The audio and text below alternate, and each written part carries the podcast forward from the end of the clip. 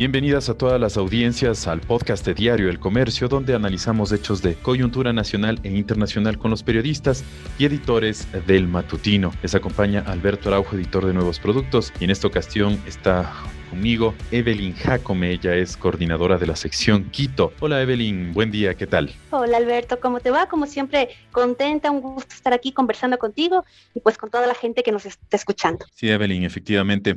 Y queremos topar algo que ustedes están publicando el día de hoy en el diario respecto a las muertes inusuales en la capital por el tema de la pandemia, de algunas notas que ustedes también vienen sacando en estos días. Ha habido incluso un incremento en el levantamiento de, cuerpos que entidades eh, relacionadas o vinculadas con el municipio han realizado y que eh, han fallecido lamentablemente por, por el COVID y por la pandemia. Recordemos que estemos en un ambiente de, bueno, eh, toque de queda en las noches y también confinamientos durante los fines de semana. Sin, sin embargo, todavía hay una carga importante dentro de los hospitales públicos y privados. Y también teníamos el dato que ustedes también nos han revelado de que ha habido un incremento en la cantidad de muertes inusuales en la capital de alrededor del 61% entre enero y abril del 2021 con respecto al 2020 y del 103% con respecto al 2019. Un poco amplíanos esta información acerca de este incremento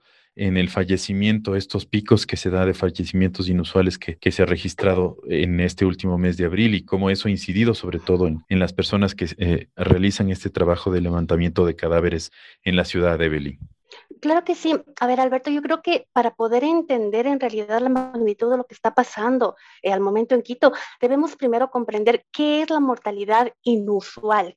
Eh, como tú sabes, cada año el INE levanta información de cuántas personas mueren en el país de manera general, ¿no es cierto? Ahorita hablando particularmente de Quito. Entonces, por ejemplo, en los tres últimos años, ellos eh, tienen un promedio de usualmente cuántas personas mueren en enero, en febrero, en marzo, cuántas personas mueren en Quito.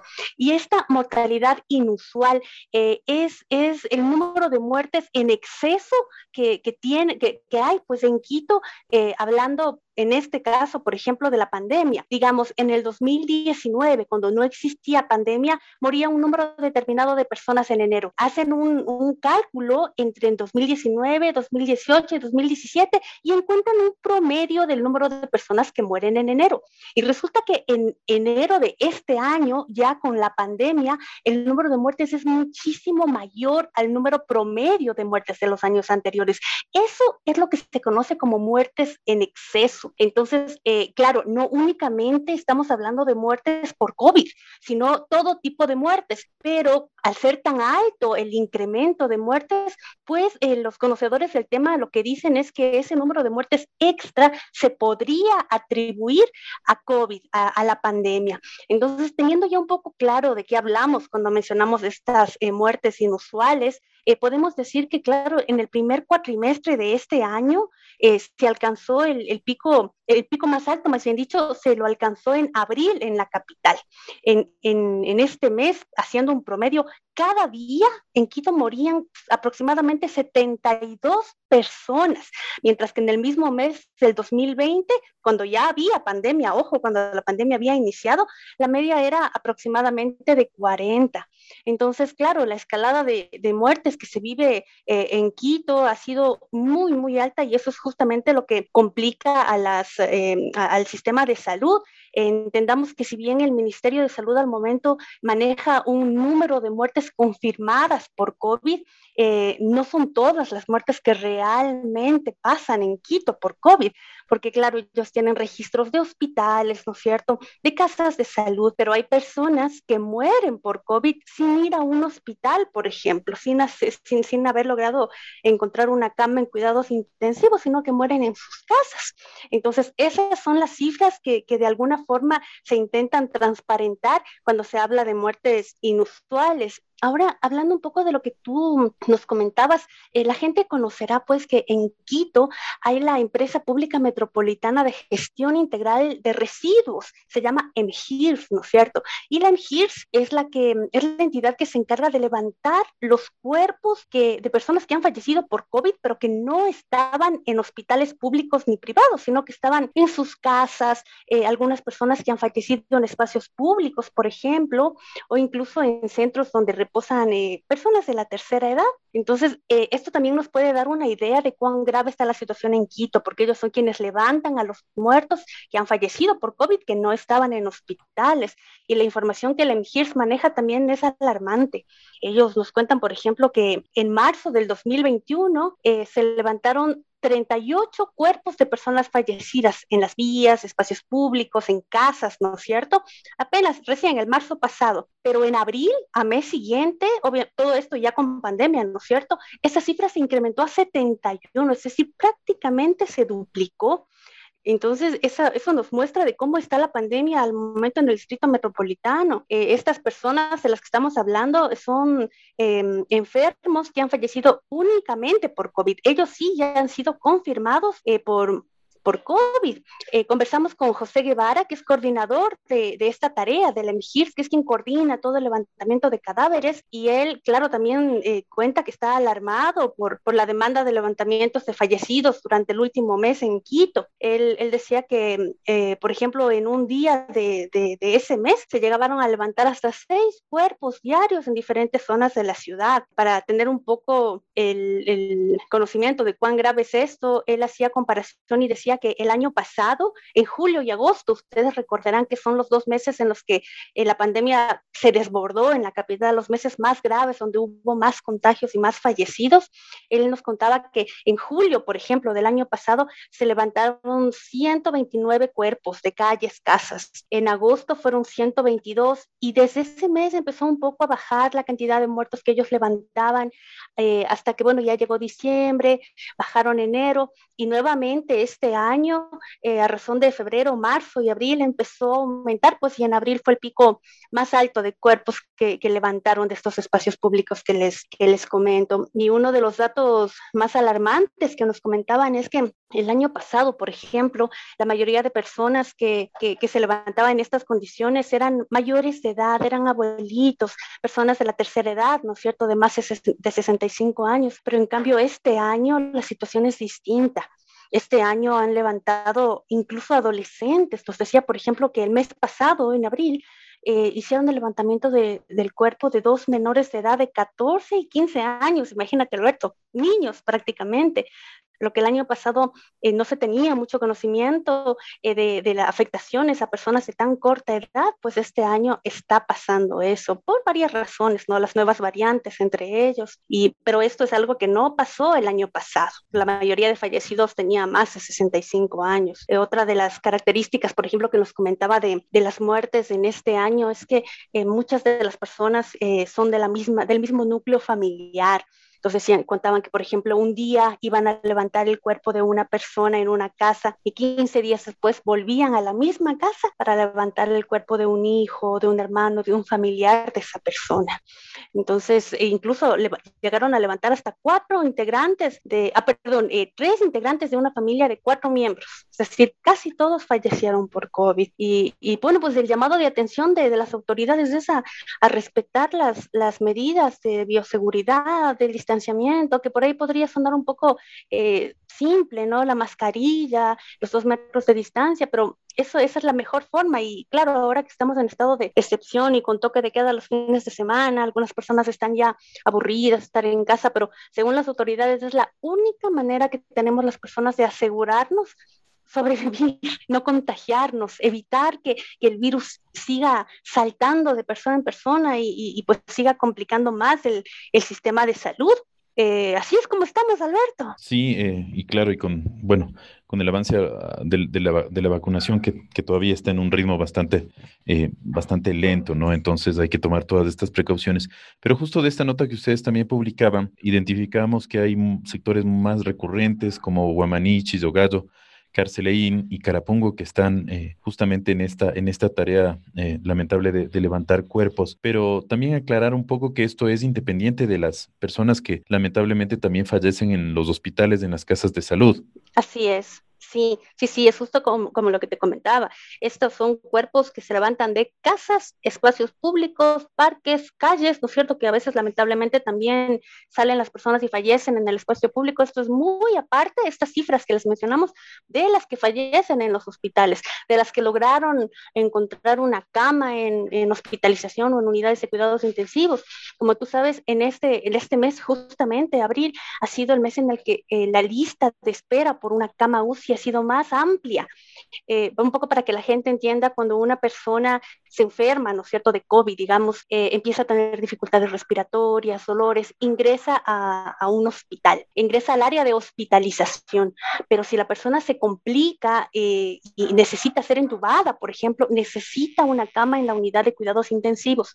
Y resulta que hasta la semana pasada, no sé ahora cómo estarán las cifras, pero hasta la, hasta la semana pasada, solo en Quito había una lista de 180 personas a la espera de una cama en unidades de cuidados intensivos.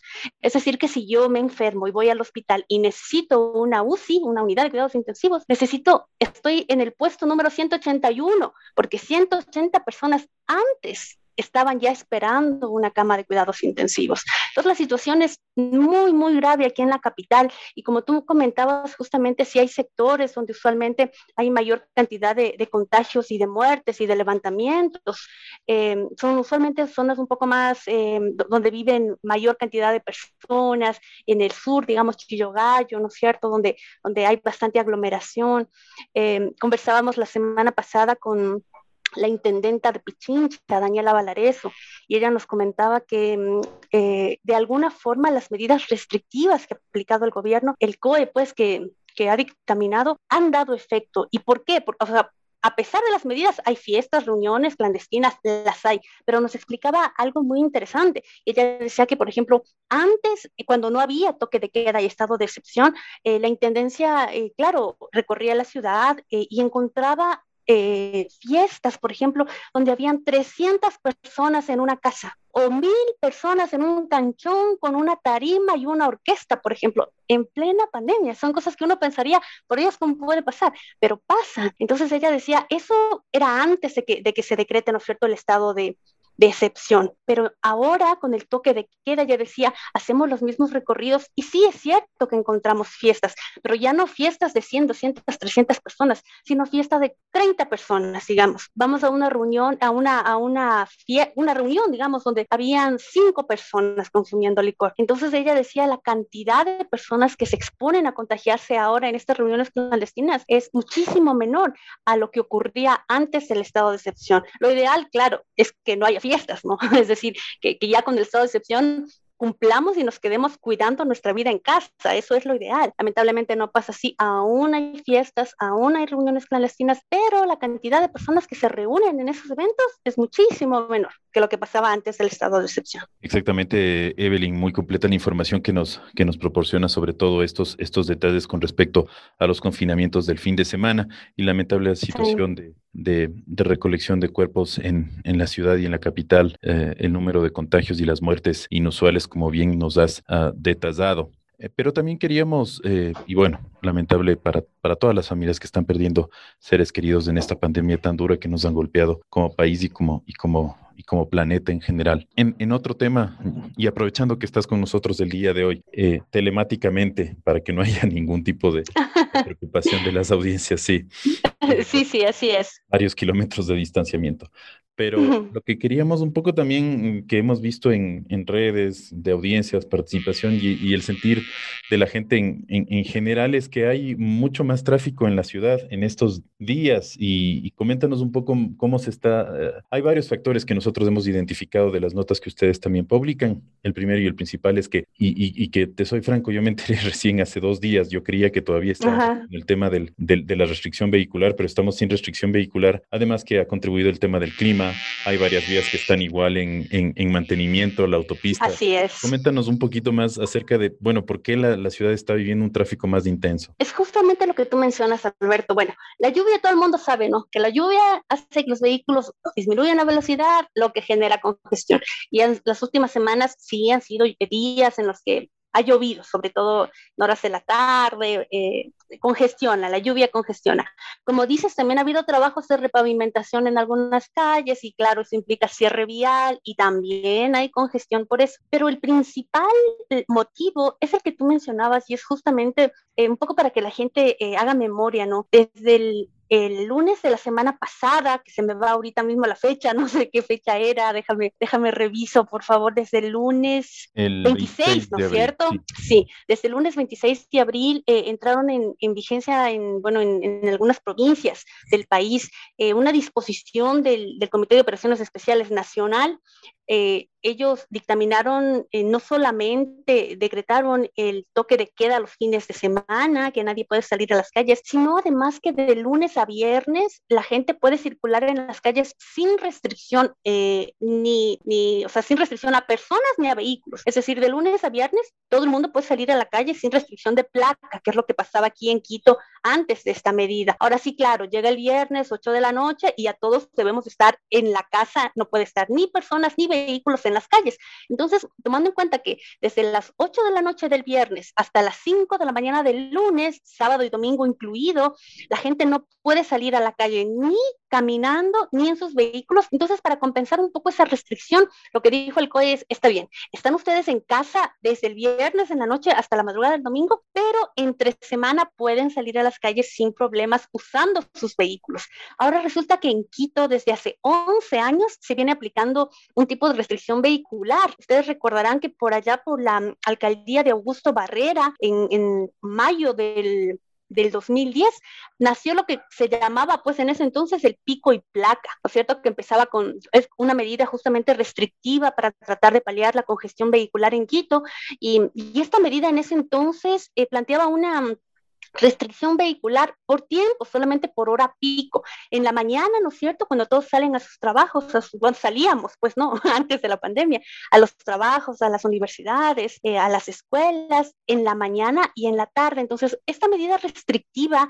aplicaba por dos horas y media en la mañana que no podían salir ciertos vehículos tomando en cuenta su número de placa y dos horas y media en la tarde, es decir, cinco horas al día no se podía circular dependiendo del número de placa, allá en el 2010. Entonces, este mecanismo eh, se, se, extendió hasta septiembre más o menos del 2019. Entonces, ya en la alcaldía de, de, de, Yunda, de Jorge Yunda, entró en vigencia otro sistema restrictivo, ya no es el pico y placa, sino el hoy no circula, que, que tenía una restricción, tiene pues una restricción mucho más fuerte, ya no son cinco horas al día, sino son 15 horas al día las que los vehículos ya no podían circular. De 5 de la mañana a 8 de la noche. Dependiendo del número de placa, no podía salir a la calle. Entonces, claro, esta medida restrictiva nació porque mm, empezó un, un programa intenso de repavimentación en Quito. Entonces él decía, claro, un poco para como tanta vía está cerrada, dejemos el carro en casa. Él dijo que iba a ser momentánea, pero resulta que se acabó el primer programa de repavimentación y, la medida se quedó. Eh, y se quedó, claro, durante todo el tiempo eh, para con el objetivo de evitar la carga vehicular en la ciudad. Con esta medida, decía la, Secretaría de Movilidad, se lograba retirar de las calles al 25% de los vehículos. Al momento, Quito tiene un parque automotor de aproximadamente 465 mil autos. De esos 465 mil, con la medida restrictiva del hoy no circula, salía de las calles cerca de 120 mil vehículos, es el 25% aproximadamente. Claro, la movilidad era, era un poquito más ligera, ¿no es cierto? Te tocaba dejar el carro en casa, ir en bus, ir en taxi, lo que fuere, pero las calles estaban un poquito más libres, porque 120 mil vehículos al día no salían. Pero resulta que ahora con la disposición del COE, todos los vehículos, incluidos esos 120 mil, salen a las calles. Entonces, se siente. Tú, tú, te habrás podido dar cuenta en el trayecto de tu casa hasta, hasta el diario. No sé si es que habrá aumentado quizá eh, los minutos que te demorabas, pero en calles como la Mariscal Sucre, el sector de los túneles. Y, y no solo eso, sino también con los típicos accidentes de la Simón Bolívar ahí se colapsa. Eso sí, eso es terrible. O sea, si, es que, si es que estos tres motivos que hemos hablado, le sumas un accidente, es un caos.